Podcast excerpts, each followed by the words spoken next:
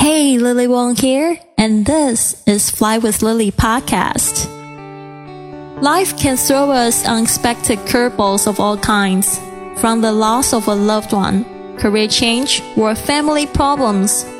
For me, it was the loss of my mother and my marriage. The worst experiences of my life led to the most euphoric learning experience and life journey I ever could have imagined. My journey let me dive within myself, overcome my fears, drop disempowering beliefs, and remove mental limitations. From motivation, language learning, business, nomadic life stories, or world travel, to just plain dropping your baggage. Fly with Lily podcast offers the inspiration you need to open yourself to this world of opportunities without limits.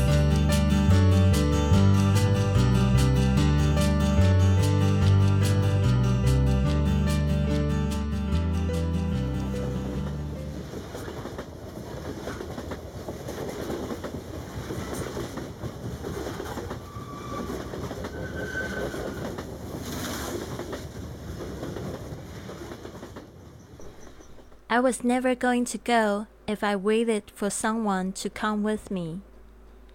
It had been so cold and rainy since I arrived in Austria, which didn't always make traveling and trips outside comfortable. When I stayed with people, I really liked to cook a traditional dumpling dish from my culture, and this seemed like suitable food for the gloomy weather. That night in Salzburg, I really wanted to cook something different for my host and so decided to prepare chicken soup for me and my host.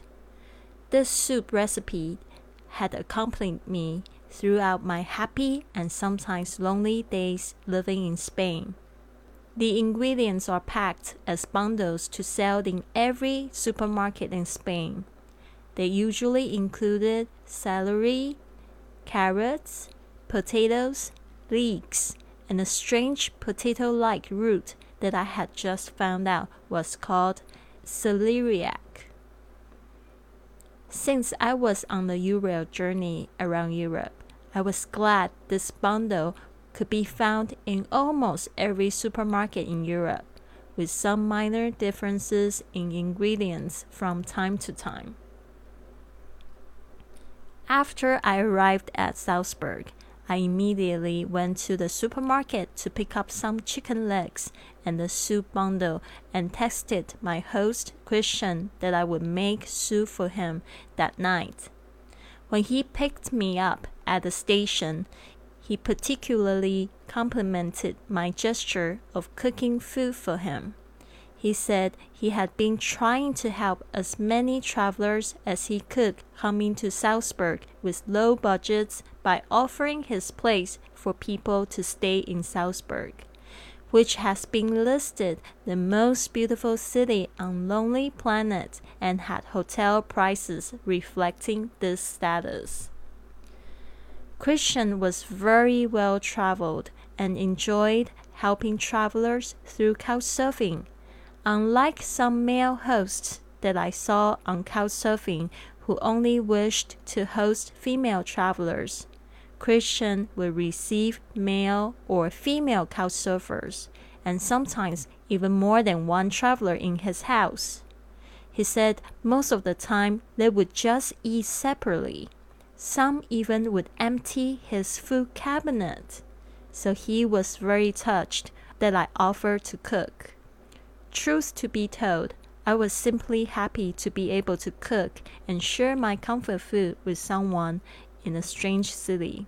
Not to mention that he was also kind enough to offer me a comfy futon in his cozy living room to sleep on.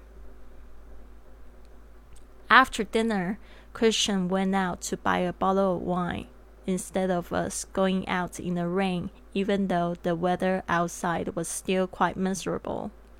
We chatted and shared travel stories together over a few glasses. Though it was a cold and rainy night in Salzburg, the stories, food, wine, and good company really warmed me.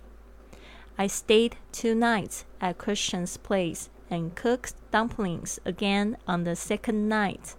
I think it was so important for me to be able to reciprocate back to the people who hosted me. Even if I didn't get a chance to offer something back, I will also pass down the goodwill to the next hosts or guests I receive. Stay tuned, there's much more to come. In the next episode, I'll be sharing a story of finally meeting up with someone who I only chatted once online in person in Salzburg. This has been another episode of the Fly with Lily podcast. So, what now? Go to flywithlily.com to download my gift for you to help work on your abundant lifestyle or contact me directly for a consultation. This show takes a lot of work and planning, so if you enjoyed it, please consider a five star review on iTunes, following on Facebook and Instagram at Fly with Lily, or come up and give our crew a hug on the street when you are on your journey. Thanks for listening, and remember, life's curveballs can be your best opportunities.